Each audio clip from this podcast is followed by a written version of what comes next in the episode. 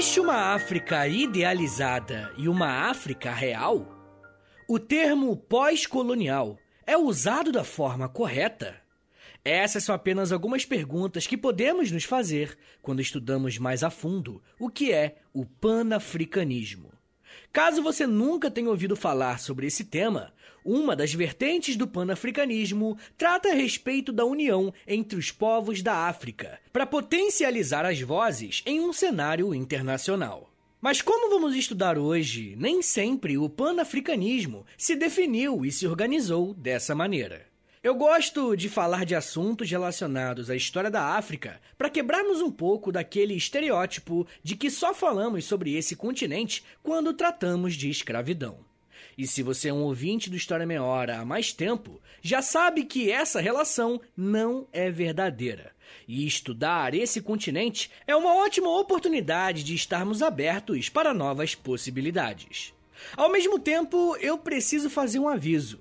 O panafricanismo é tanto uma postura cultural quanto político-filosófica. E por isso, em períodos diferentes, vemos que esse movimento teve posicionamentos e ideias aparentemente contraditórias, mas o objetivo era sempre o mesmo: valorizar não só a cultura africana, como também a população negra. Para dar conta dessa complexidade, eu vou usar autores confiáveis e que tratam desse assunto para compreendermos o que foi o panafricanismo. E as referências que eu usei para fazer esse episódio estão todas na descrição. Como eu acabei de explicar para vocês, existe um erro muito comum no ensino da história, que é tratar a população negra, mais especificamente o continente africano, como um grupo de pessoas que só tiveram o início da sua história a partir da experiência da escravidão. Consideramos que isso é um grande erro, porque existe uma diversidade cultural e étnica muito grande quando se fala em África. E uma prova disso são os episódios que temos aqui no História em Meia Hora sobre os reinos e os impérios africanos. Porém, quando tratamos da era moderna, não tem como fugir do tema escravidão e como que isso impactou o continente africano como um todo. Algumas estimativas dizem que, durante todo o período escravista, do século XVI ao século XIX, mais de 20 milhões de africanos foram escravizados. A história do panafricanismo começa justamente quando alguns países estão caminhando para acabar com esse regime escravista, principalmente os Estados Unidos na década de 1860. Futuramente, caso vocês queiram, eu posso fazer um episódio sobre o processo de abolição da escravidão nos Estados Unidos, para a gente ter uma margem de comparação com o do Brasil. Se você tiver afim, deixe um comentário no último post do História em Meia Hora lá no Instagram, que aí eu vou saber que vocês querem e ainda me gera engajamento. Bom, mas voltando para o final da escravidão na América do Norte, conforme essa conquista foi feita, passou a surgir uma inquietação por parte da população recém-liberta qual era o lugar do negro naquela sociedade. Eles deveriam integrar a sociedade estadunidense ou eles deveriam voltar para a África? Esse tipo de questionamento surge porque, durante o período escravista, milhões de pessoas foram tiradas de suas terras natais e levadas para um outro continente. E aí você pode pensar, né? Pô, Vitão, outros povos também saíram de suas terras e vieram para a América, tipo italiano, francês, irlandês. E olha, é uma boa observação e pertinente para esse assunto. Mas precisamos nos lembrar que quando os europeus vieram para a América, eles fizeram isso na condição de imigrante, ou seja, toda a sua documentação foi emitida, respeitada e utilizada para marcar a entrada dessas pessoas aqui no continente americano. Se você for um descendente de europeu, você consegue achar com certa facilidade registros da entrada dos seus antepassados por aqui. Mas isso não acontece com os africanos. Quando eles chegaram nos países da América, vieram na condição de mercadoria. E na prática, significou que quase todos os registros de origem fossem destruídos e, em alguns casos mais extremos, até o nome original da pessoa foi proibido de usar na América. Ao longo prazo, isso fez com que os africanos que foram escravizados e os filhos que foram gerados aqui no continente muitas vezes se sentissem como pessoas fora do lugar. Alguns não se sentiam mais como africanos e nem estadunidenses ou brasileiros de fato, tá ligado? Vocês conseguem perceber como que a escravidão mexe não só com política e economia, mas também tem a sua esfera social e psicológica? Mas além dessa inquietação a respeito do lugar que o negro pertence na sociedade, também existe o fator do racismo, que especificamente nos Estados Unidos era algo legalizado. Diante desse cenário, começa a surgir uma série de pensadores que vão começar a realizar encontros e escrever artigos e livros para tratar justamente sobre qual é o papel do negro nessa sociedade. Você vai ouvir bastante falar nesse episódio de nomes como Alexander Crummell, Edward Blyden, Marcus Garvey, W. E. Du Bois e muitos outros. Ah, e provavelmente eu tô pronunciando alguns nomes errados, né? Tipo o próprio W. Du Bois, deve ser Dubois, mas honestamente eu acho que é melhor eu falar como eu leio, porque aí facilita as pessoas na hora de pesquisarem sobre o assunto. Mas de qualquer forma, esses intelectuais vão debater muito sobre o papel do negro nessa sociedade tão intimidadora. Mas existe mais um elemento que vai ser um complicador nessa equação. Eu tô falando do neocolonialismo. Caso você não tenha a menor ideia do que é esse fenômeno, é o esforço que muitos países ocidentais tiveram ao longo do século XIX de colonizar a África e a Ásia. E por que, que eu digo que o neocolonialismo é um fator complicador? Porque essa primeira geração de pan-africanistas que surge na América do Norte e no Reino Unido são intelectuais negros de origem africana, mas que escrevem na língua dos colonizadores. Como eles nasceram nos Estados Unidos, Jamaica, Inglaterra, eles usam a língua dos dominadores para falar sobre os dominados. E esses teóricos que eu citei para vocês pertenciam a universidades e a igrejas com características ocidentais, ao mesmo tempo que tentavam valorizar a sua cultura de origem. Nesse sentido, o historiador OPM Olá diz o seguinte sobre a primeira fase do panafricanismo. Abre aspas. Deste amplo debate surgiu os ideais primordiais do panafricanismo: liberdade e integração. Fecha aspas. São essas duas palavras que eu quero que vocês tenham em mente ao longo de todo esse episódio: liberdade e integração. Não era somente nos Estados Unidos que a população negra era marginalizada e muitas vezes não tinha acesso a alguns direitos básicos. E é claro que quando eu cito direitos básicos, a educação é um deles. Essa primeira onda pan-africanista é formada por intelectuais negros que tiveram acesso a um estudo formal em grandes universidades. E por conta desse acesso ao estudo, esses pensadores tinham condições teóricas de debater sobre a origem e o que sustentava o racismo, principalmente nos Estados Unidos. Além disso, autores como Cromwell, J.A. Horton e Dubois passaram a pensar o negro em uma escala internacional, motivados principalmente pela questão da Libéria. A Libéria é um país da África, mas a sua história é completamente diferente de todos os outros países africanos. Quando os primeiros afrodescendentes dos Estados Unidos começaram a conquistar a sua liberdade, o desejo de voltar para a África era muito grande. O problema era voltar para qual lugar? Se a imensa maioria dos registros foram perdidos, a qual lugar da África essas pessoas pertenciam? Diante desse cenário, o governo dos Estados Unidos abriu uma instituição chamada Sociedade Americana de Colonização que organizou um território na África para que os escravizados e os ex-escravizados fossem levados para lá. As primeiras pessoas que chegaram naquele território fizeram isso em 1821. E três anos depois, essa colônia recebeu o nome de Libéria, que em latim significa terra livre. Mas existe um ponto bem interessante sobre a criação desse território. Existe uma documentação mostrando que os principais incentivadores dessa ação eram os estadunidenses abertamente racistas, que tinham na Libéria a solução de todos os seus problemas. Para esses caras, os negros não tinham condição de se integrar ao modelo estadunidense de se viver. Voltar para a África seria a solução para evitar futuros problemas, entre aspas. E eu usei esse termo problemas porque quem usava essa linguagem eram os racistas. E afinal, quais problemas eram esses? Na opinião dos racistas, a presença de negros nos Estados Unidos poderia aumentar o número de casamentos interraciais e fazer crescer a criminalidade no país. E apesar desse pensamento escancaradamente racista, a Libéria vai ser o destino dessas pessoas. Só que tem uma questão. Quando esses ex-escravizados ou escravizados chegarem na Libéria, eles vão continuar a ser estrangeiros. Vocês percebem agora como a condição da população negra por muitos e muitos anos foi a de um não lugar? É aqui que entram os teóricos panafricanistas.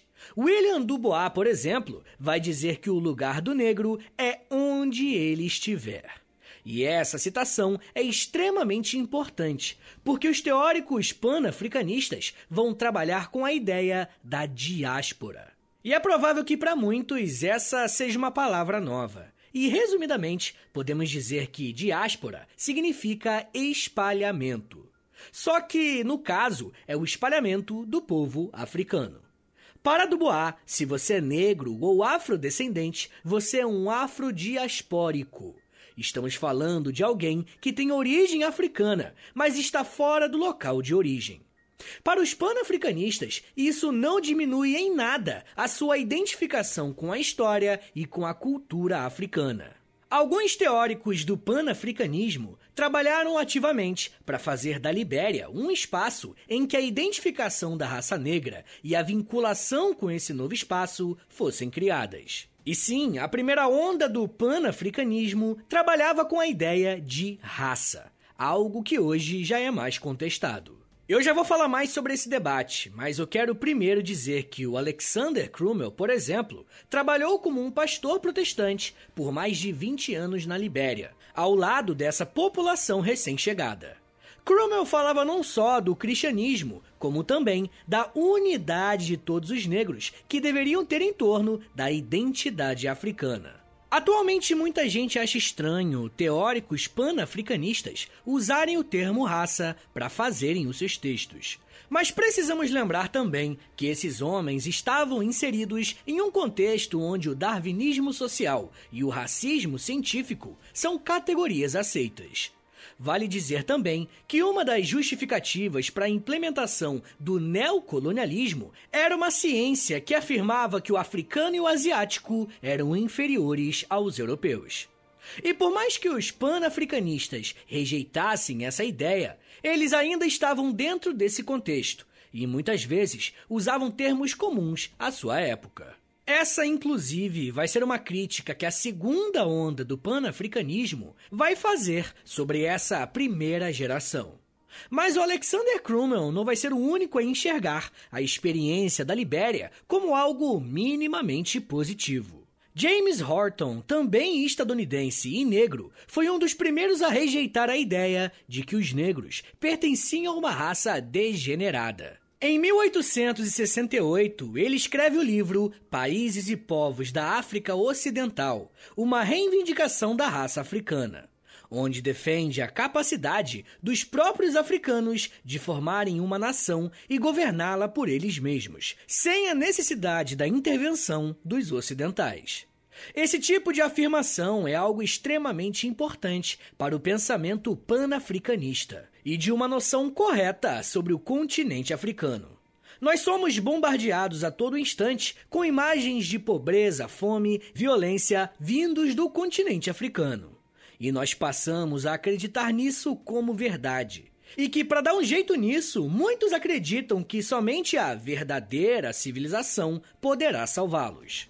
Uma das principais africanistas que nós temos aqui no Brasil se chama Patrícia Teixeira. E em todas as suas aulas e palestras, ela gosta de lembrar que a solução para o continente africano não vem de fora, mas vem deles próprios. E quem deu o pontapé nesse debate foi o James Horton com a publicação do seu livro.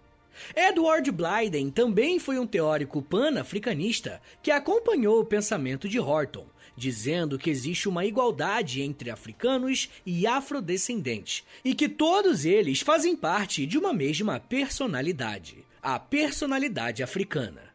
Para nós, em 2022, esse tipo de pensamento pode parecer algo normal ou óbvio, mas estamos falando do final do século XIX e dos primeiros anos do século XX. Ainda existiam zoológicos humanos e a escravidão no Brasil mal tinha acabado, tá ligado? Não é à toa que, para muitos, o panafricanismo é uma parada completamente revolucionária, mesmo na sua primeira onda. Um ótimo exemplo disso é o próprio Edward Blyden, quando defendeu a ideia de que era praticamente uma exclusividade dos ocidentais. Quem explica isso melhor é o historiador Muriatan Santana Barbosa, ao dizer que Blyden, abre aspas, foi um dos primeiros intelectuais a dizer que as sociedades africanas ancestrais tinham valores civilizatórios, como a importância que davam à família, à vida coletiva e ao uso comum da terra e da água. Esses valores deveriam ser reconhecidos universalmente. Fecha aspas. Eram afirmações como essa que fazia o panafricanismo ser tão importante na entrada do século XX, um período na história em que as tensões raciais vão chegar a um patamar nunca antes imaginado. Eu ainda quero falar mais sobre outros teóricos panafricanistas e como essas ideias foram interpretadas e criticadas. Mas me dá um minutinho aí, tá, gente? Que daqui a pouco a gente volta e eu falo um pouco mais sobre identidade, pós-colonialismo, unidade, cultura e independência. Segura aí, que é um minutinho só.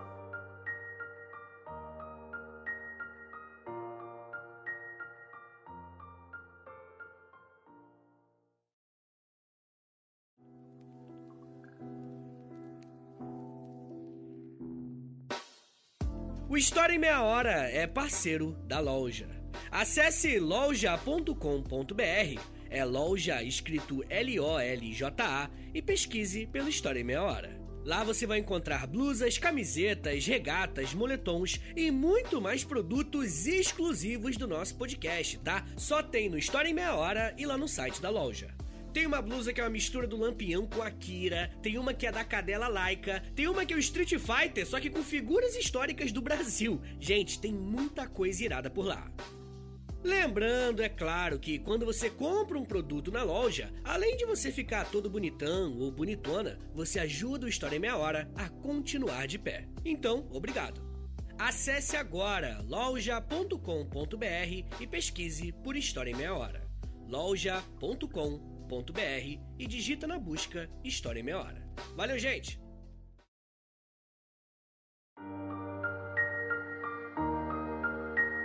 Abre aspas. Palpitam-me os sons do batuque e os ritmos melancólicos do blues.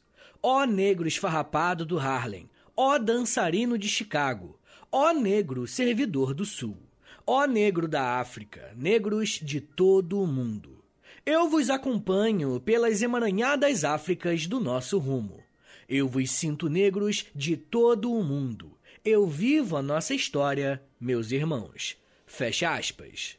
Isso que você acabou de ouvir é um trecho do poema do escritor angolano Agostinho Neto.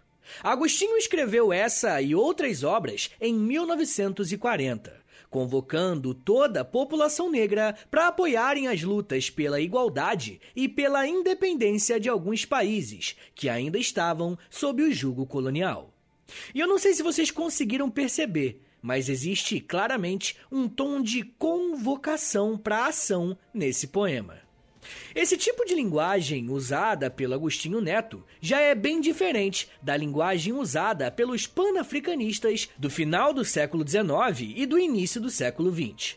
Essa convocação, feita por esse panafricanista, é apenas um dos exemplos que ele e diversos outros teóricos, filósofos e até políticos passaram a fazer.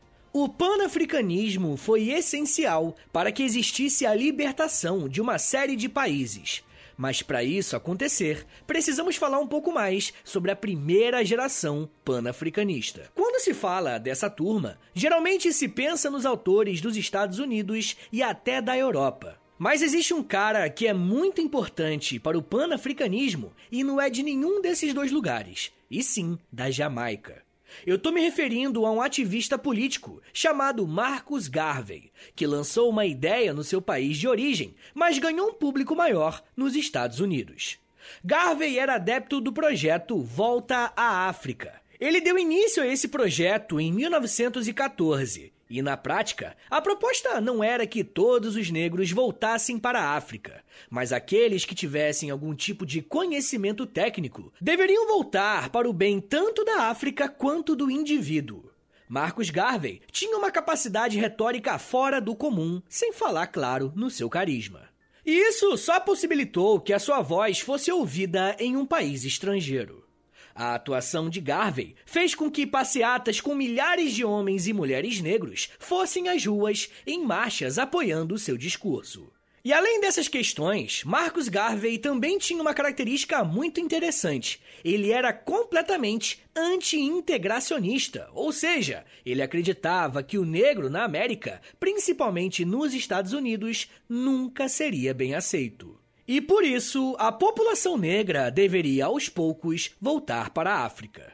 Ele chegou a dizer que só os mestiços teriam mais espaço, porque eles eram os auxiliares dos brancos. E eu sei que eu estou usando palavras meio pesadas, né? Mas eu estou só repetindo o que o Marcos Garvey dizia. Por mais que seja pesado, eu acho que é importante usar as palavras dele. Dessa primeira onda, talvez o pensador mais jovem e também o mais influente foi William Dubois um homem negro e estadunidense, ele teve a oportunidade de estudar em grandes universidades, como Harvard, por exemplo, e ele até exportou seus estudos para a Alemanha. Dubois foi inovador em um livro chamado Almas do Povo Negro, onde ele disse que a população negra era dividida por uma dupla consciência, a comunal, que é a negra, e a nacional, a estadunidense. O diferencial desse cara tá no fato dele pegar esse dilema e usar a favor do próprio negro. E quem explica isso melhor é o escritor Martin Igeri, ao dizer que, abre aspas, por isso, postulava que, longe de ser algo temerário, isto seria algo que os negros de todo mundo deveriam se orgulhar. Pois aí residia a fonte da originalidade e criatividade perdida pelo Ocidente. Seu apelo era que para esta alma negra fosse incorporada como um valor positivo à civilização ocidental. Só assim, esta poder-se-ia reivindicar de fato patrimônio democrático da humanidade. Fecha aspas. Para o Dubois, as questões envolvendo o negro e a sua relação com a África deveria ser algo que envolvia o orgulho de suas origens. E se não bastasse essa ideia sensacional, ele também acertou em cheio em uma análise.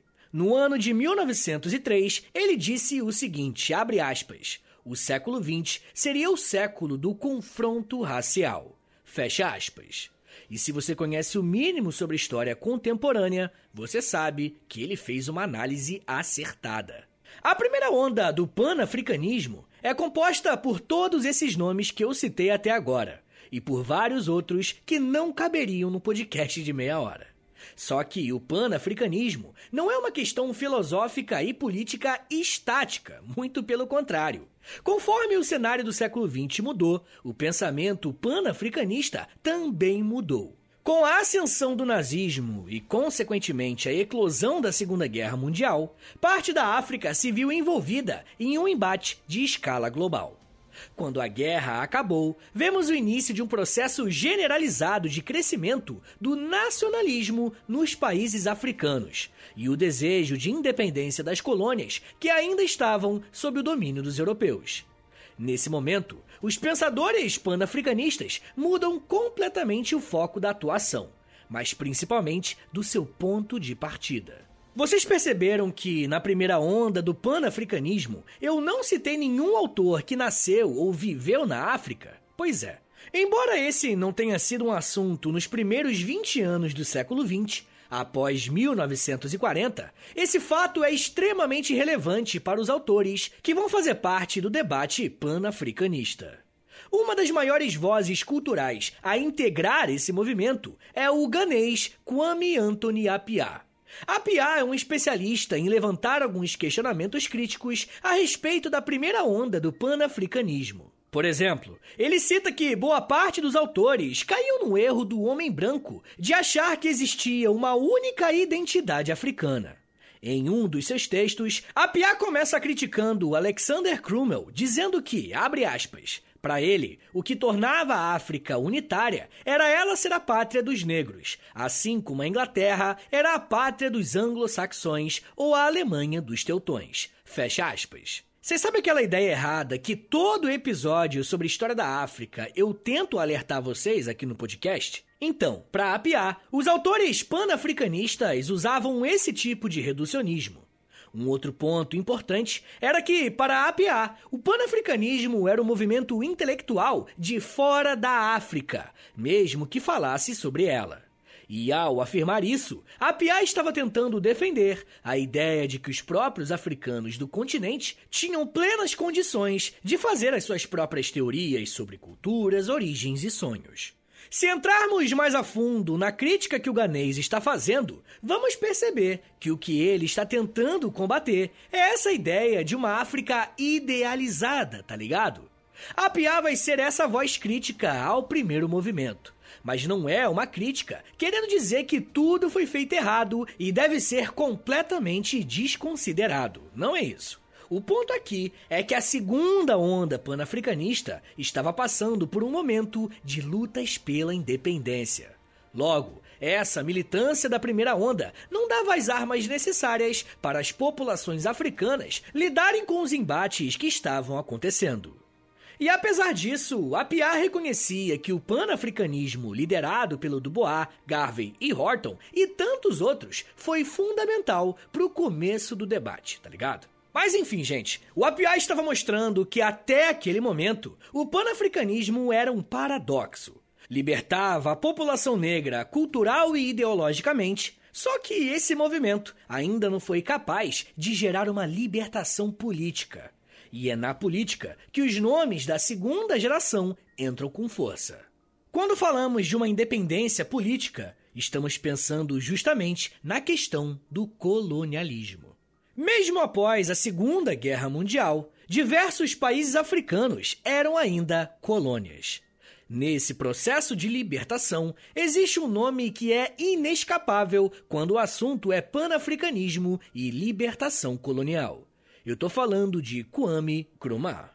Nkrumah é mais um ganês que se envolveu com o um movimento panafricanista, mas em uma vertente mais política, tá ligado? Em 1945, ele ajudou a organizar o sexto Congresso Pan-Africano, que aconteceu lá na Inglaterra.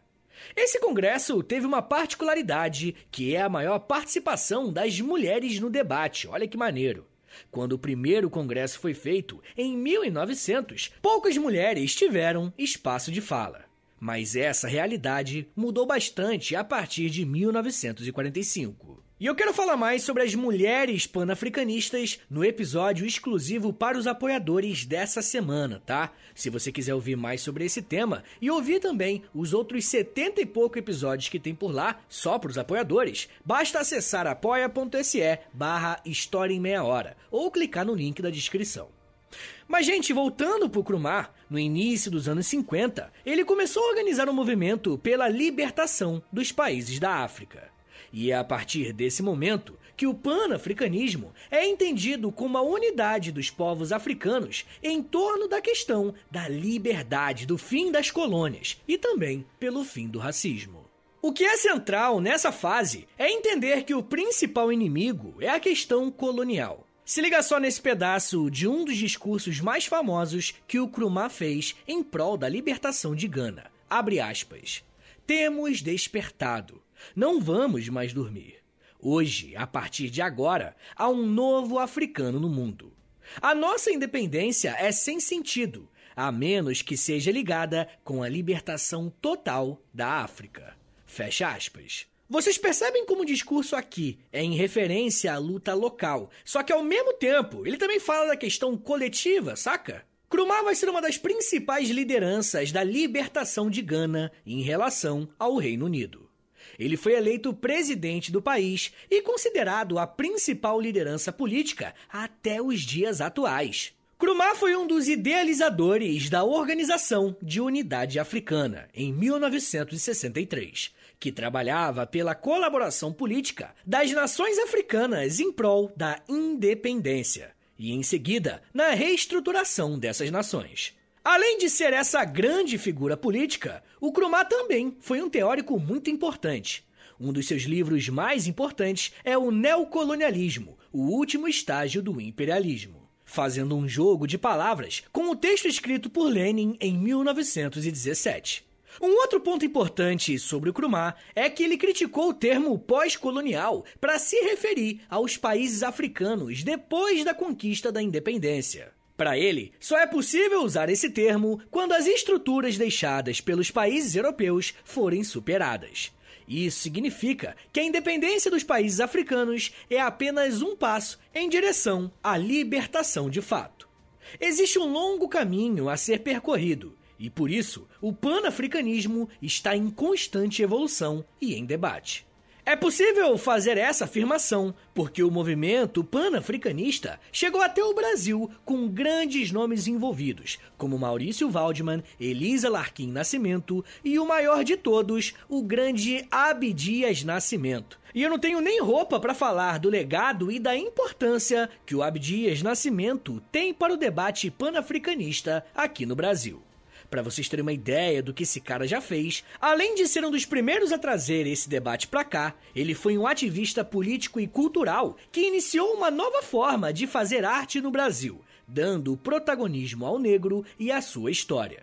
Abdias também ingressou na política, onde ele conseguiu se tornar deputado federal pelo Rio de Janeiro na década de 80 e senador também pelo Rio na década de 90. Quem sabe futuramente, né, o Abdias do Nascimento não mereça um episódio aqui no História Meia Hora. O que vocês acham? Os seus feitos e a sua obra são essenciais para compreendermos o movimento negro brasileiro. E podemos estudar como que essas ações impactaram o contexto político nacional que vivemos hoje em dia. Mas isso já é assunto para outra meia hora.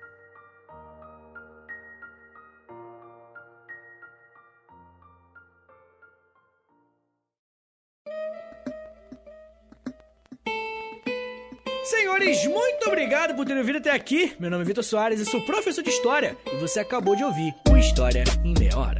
Eu gosto muito desse tema. Ele não é tão famoso, infelizmente, mas ele é muito importante para você entender o mundo como ele é hoje, tá? Eu acho que panafricanismo é essencial para você entender por que, que a gente está onde a gente está. Então, por favor, me ajuda compartilhando esse episódio, tá? Posta nos stories aí do Instagram, se você puder, e aí me marca no arroba História Meia Hora, ou você pode também postar no Twitter, e aí você me marca no arroba H30podcast. Se você gosta do História Meia Hora, se você aprendeu alguma coisa comigo, se você riu comigo, e pô, você tem uma graninha sobrando aí, pô, dá uma moralzinha pro podcast, entra lá no apoia.se barra História Meia Hora, que aí além de você receber conteúdo exclusivo, acesso ao Clube do Livro, conteúdo exclusivo lá no Instagram, além disso tudo, tudo, você também ajuda o meu trabalho a continuar de pé por muito tempo ainda, beleza? É lá na apoia.se barra História em Meia Hora. Também tem o meu Pix, que também é o meu contato, então anota aí, por favor, é historiaemmeiahora.gmail.com. Qualquer valor tá mais do que bem-vindo e se precisar falar comigo, é por aí, beleza? Rapaziada, o História Meia Hora tem a parceria com a loja, tá bom? Não se esqueça, por favor, se você quiser comprar uma camiseta, moletom, aquela blusa Raglan, né, que tem um designzinho bonitinho na, na manga, é só você entrar na loja.com.br, L-O-L-J-A, loja, e aí lá você digita História Meia Hora, que vai aparecer a minha lojinha lá. Tudo que você comprar lá, além de ser tudo bonitão, temática histórica, vai me ajudar também, beleza? Rapaziada, uma outra coisa que você pode fazer, mas aí não custa nada, dá cinco estrelinhas aí, por favor, na avaliação no Spotify, tá ligado? Agora o Spotify, né, tem um tempinho já, ele tem um lance de dar estrelinha. Que aí você avalia o podcast. E aí, pô, bota cinco estrelinhas aí, por favor. Clique em seguir e clica também no sininho. Que aí o sininho ele avisa quando tem episódio novo do História em Meia Hora, beleza? Rapaziada, não se esqueça que além do História em Meia Hora, também tem o Astronomia em Meia Hora, com a Camila Esperança, ouve lá, Astronomia em Meia Hora. E também tem o Geografia em Meia Hora, com o Vitor Augusto, meu grande amigo. Manda mensagem lá para eles. Ah, conheci porque o História em Meia Hora me indicou, que eles vão ficar felizes e vão ver que eu tô divulgando também, pô. tá bom, gente? Então é isso, me siga nas redes sociais, é arroba no Twitter, no Instagram e no TikTok. Todo dia eu faço um videozinho educativo lá no TikTok também. Tá bom, gente? É isso, muito obrigado, um beijo, até semana que vem! E valeu!